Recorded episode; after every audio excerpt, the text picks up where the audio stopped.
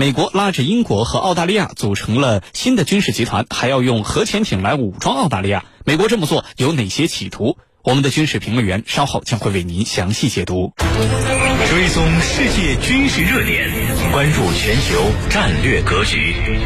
江苏新闻广播军情观察，主持人郝帅为您传递铿锵有力之声。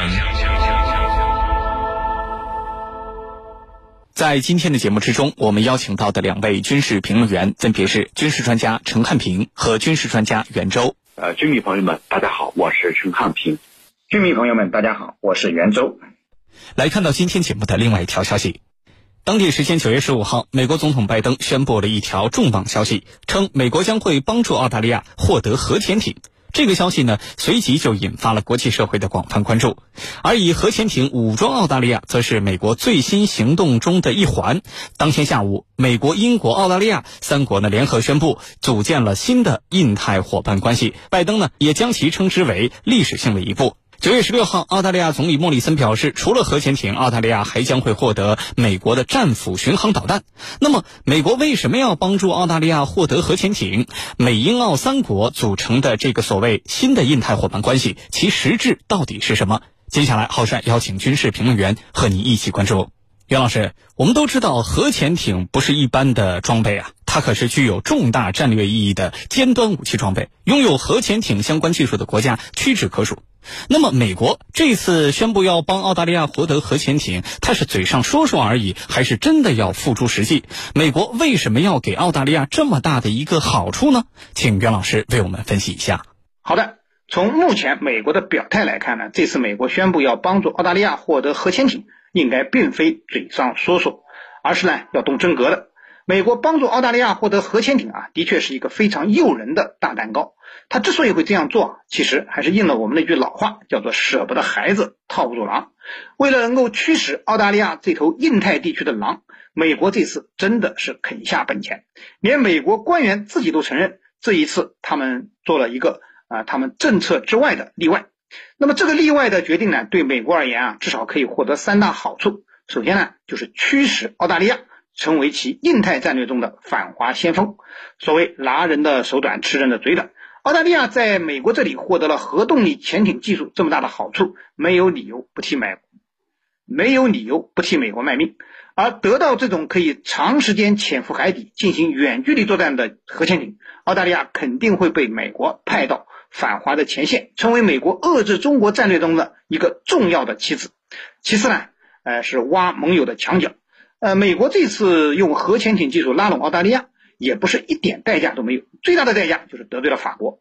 由于可以得到美国在建造核潜艇方面的技术支持，澳大利亚出尔反尔，果断地取消了2016年和法国签订的常规潜艇的采购计划，这使得法国很生气。法国外长和国防部长还联合发布了声明，以表达他们对美国和澳大利亚的不满。这虽然会影响到美法关系，但是呢，更会影响到法国和澳大利亚的关系。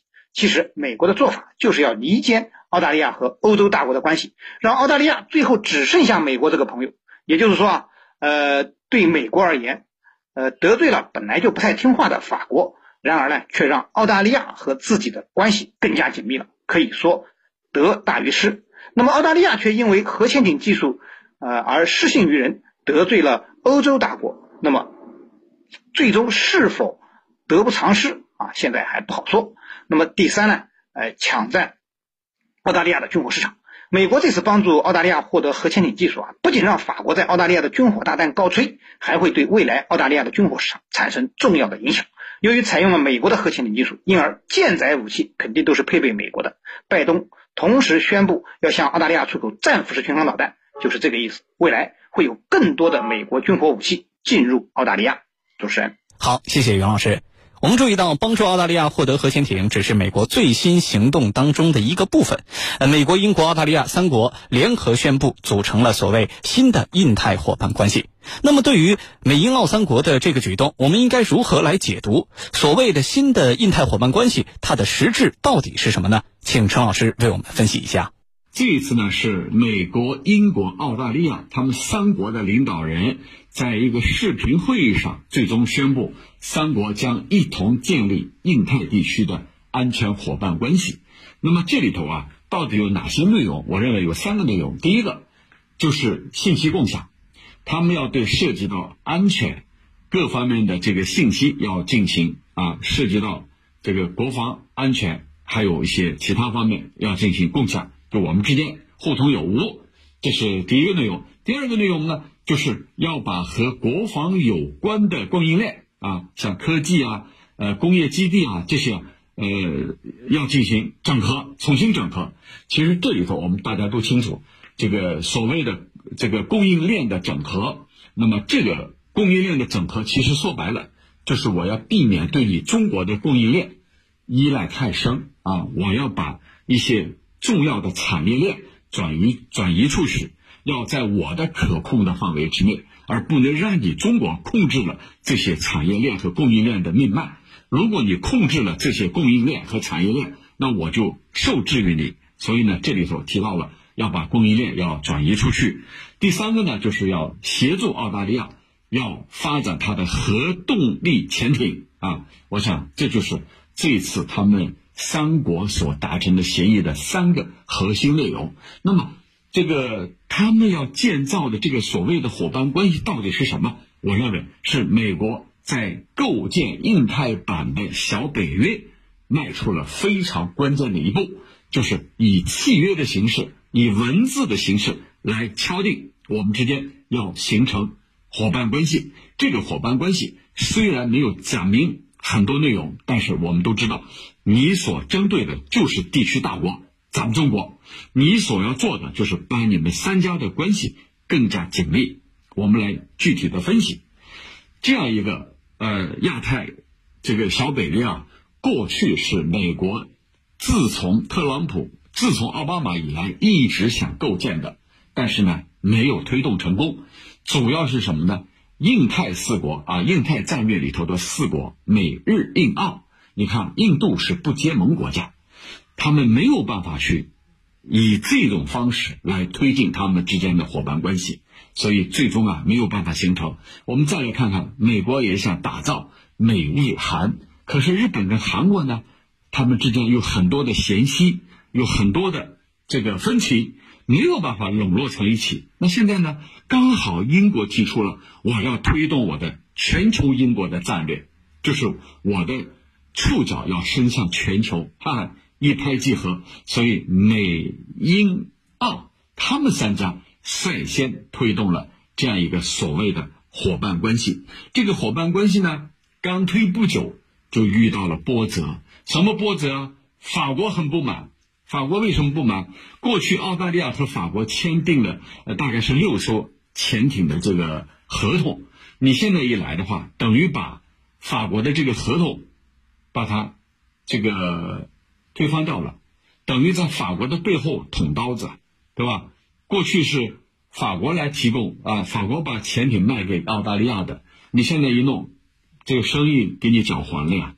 还有呢，还有一个国家呢，新西兰。新西兰本来是五眼联盟当中的一员，但是新西兰他看得很清楚，你们的做法就是要搞冷战啊，新的冷战，我才不参加呢。所以新西兰啊是可有可无，在这里头基本上不参与。但是呢，你现在澳大利亚你要拥有核潜艇，你打破了地区平衡，所以现在新西兰宣布禁止澳大利亚的核潜艇进入新西兰的水域。为什么？你核潜艇这地方就有了核了，就拥核了。那我无论如何要反对。所以五眼联盟里头的议员也提出了反对。可见啊，这个所谓的三国联盟，这个三国伙伴关系一推出，就遭到了各方面的。而且是他们内部的啊，是他们的内部的这种抗争，所以非常有意思。你美国一心想打造针对咱们中国的包围圈，印太小北约，没想到啊，先在内部掀起了波澜。那么你能不能以这种方式来跟我们对抗？我想啊，是应该是应该打一个问号的。主持人。好，谢谢陈老师。那么这次美英澳三国搞这种军事小集团啊，军事联盟，美国的另外一个盟友法国坐不住了。法国外长和防长在当地时间九月十六号的凌晨就发布了联合声明，对美国的做法表达了强烈的不满。那么法国为什么这么不满意呢？美国的做法对于美法关系会造成怎样的冲击？请袁老师为我们分析一下。好的，法国对美国的不满啊，应该说已经由来已久了。呃，这次啊，只不过是一个爆发的导火索而已，引爆了法国人的怒火。那么出现了外长和防长发表联合声明来表达不满的情况。那么法国之所以对美国不满，主要表现在以下三个方面。首先呢，他是不满美国将其排挤出伙伴关系的核心小圈子。美国这次搞的三国新印太伙伴关系同盟啊，其实啊就是在西方国家中搞核心关系的小圈子。美国真的如果叫上法国参加啊，法国可能还会考虑参不参加的问题。但是现在主动把法国排除在外，就凸显了法国在美国心目中的地位其实并不高。那么法国呢，当然不高兴。法国外长和方长在他们的联合声明中就明显表达了这种不满。他们在声明中说啊，美国选择将法国这样的欧洲盟友和伙伴从其与澳大利亚的结构性伙伴关系中排挤出去，法国对此深表遗憾。听起来。法国还真有点嫉妒澳大利亚和英国呢。其次呢，不满美国挖墙脚，损害法国的经济利益。前面我们也提到了，法国在二零一六年就和澳大利亚签订了常规潜艇的军购大单，总共十二艘常规潜艇，总额高达六百多亿美元。只不过由于澳大利亚政府要求大部分零件在当地采购，该交易一直被问题和拖延所困扰。那么这一次呢，美国愿意帮助澳大利亚获得核潜艇技术，澳大利亚一不做二不休，立即取消了。和法国的常规潜艇合同，所以法国外长和防长在声明中就表示啊，澳大利亚违背合同的决定，背弃了两国的合作精神。那么第三呢，不满美国对欧洲一体化的种种阻挠，大家呢都把此次美国搞的这个三国集团的伙伴关系啊，看作是美国为了反华而布的局。那么这一点固然是美国要做的重点，但是呢，美国想得到的绝对不是。仅仅让澳大利亚充当反华先锋这么简单，美国构建的这个三国伙伴关系，其实包藏着美国更多的祸心，那就是离间法澳关系，削弱法国的国际影响力，让欧洲一体化永远无法实现。所以在这件事情上，法国人就看得更清楚了，美英澳此举只是增强了法国要实现战略自主的必要性。那么。呃，美国的这一做法肯定会对美法关系造成较大的影响。一方面，美法之间的裂痕会加大，信任度会降低，在未来的国际事务中，法国对美国的配合度也会逐步降低。而另一方面呢，美国在西方的领导地位和形象会受到损失，法国在今后和美国的关系上可能会变得更具有对抗性。主持人，好，谢谢袁老师。我们看到《环球时报》对此评论说。在美国的众多小弟当中，澳大利亚呢已经成了跳得最高的反华急先锋之一。我们应该如何看待这则评论消息？澳大利亚为什么就甘愿当美国麾下的反华急先锋呢？对于这方面的问题，请陈老师为我们分析一下。对你刚才提到了澳大利亚，对，的确，澳大利亚可以说是时时刻刻冲在最前沿的。我们做了一个统计，什么统计？就是。这些年来，凡是美国在海外所推动的战争，都离不开一个国家——澳大利亚的身影。澳大利亚比英国还要积极。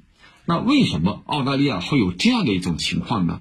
因为在澳大利亚看来，我跟你美国，我们有共同的价值观。那么有人可能说了，呃，那。像其他的国家，像英国、法国呀，也都是跟美国有共同的价值观。他们怎么不这样呢？因为澳大利亚地处的地缘环境很特殊，澳大利亚在大洋洲这一块呢，呃，可以通往这个这个太平洋地区，也可以到呃其他各地。那么在他看来，他离南海这一块是最近的啊。他认为，如果这一块被我们中国牢牢的控制住了，那么它未来的生存空间就会受到压缩，被这个进一步打压。所以他认为，在这一地区，我所面对的最大的威胁是中国。所以这一点是澳大利亚跟其他各方啊有着不一样的看法。这是第一。第二呢，就是无论从历史还是从这个种族这方面来讲，因为他们都是安格鲁萨克逊人的后代。都是一个祖宗，我们是亲戚，所以你美国说一，我肯定要冲到前最前面去，我不会说二。那么这就是澳大利亚有一种特殊的情节，认为我们是亲戚，你有困难，你有想法了，我当然要替你来解决啊。这是第二，第三个呢，就是澳大利亚的历届政府都认为，这个我这个政府需要得到美国的支持。那么你要得到美国的支持，你靠什么？那就是讨好美国。美国需要什么，我就答应他什么，我就满足他什么，时时刻刻要冲到最前沿、最前线。所以你看，这些年来，美国在很多地方打的仗，像伊拉克呀，像这个阿富汗呐，还有其他地方的呃军事行动，那都有澳大利亚冲在最前面，而且澳大利亚的人数一定是排在前面的，就是他出兵的人数一定是排在前面的啊。那么，尽管呢，美国方面。对澳大利亚很不满，你看特朗普曾经摔过电话呀，跟他首相、跟他那个总理通话的时候，把电话摔掉了啊。即便如此，澳大利亚依然是对美国毕恭毕敬啊，唯唯诺诺，你说啥我就听啥，你让我干啥我干啥。所以呢，有这种历史性的传承，有这种情节在里头。你看，澳大利亚现在美国需要它冲到第一线，而澳大利亚跟我们国家的贸易额度。可以说是远远超出了澳大利亚和日本和其他国家的这种贸易额度，但是，他宁可毁掉这些贸易，我也要我也要紧跟美国。那澳大利亚跟咱们中国，我想我们很多居民都喝过澳大利亚的红酒，都吃过澳大利亚的牛扒，还有呢澳大利亚的这个小麦啊，呃，这个奶粉啊这些，我们国家都购买了很多。进口了很多，它是赢家呀，它是顺差的一方。澳大利亚是顺差的一方啊，你得靠看看看你的财神爷啊。但是只要美国需要，我一定冲到第一线，这些都无所谓啊，我可以找替代的。你这个不要我红酒了吗？台湾说我就买你两百瓶红酒啊，来分分两百瓶啊，他只能买两百瓶。那么我们是多大的市场啊？但是对澳大利亚来说无所谓啊，我不怕，我不在乎。我就是要跟随美国的行动，那么这就注定了澳大利亚时时刻刻把自己绑在美国的战车上，而这种做法注定是非常愚蠢的。主持人。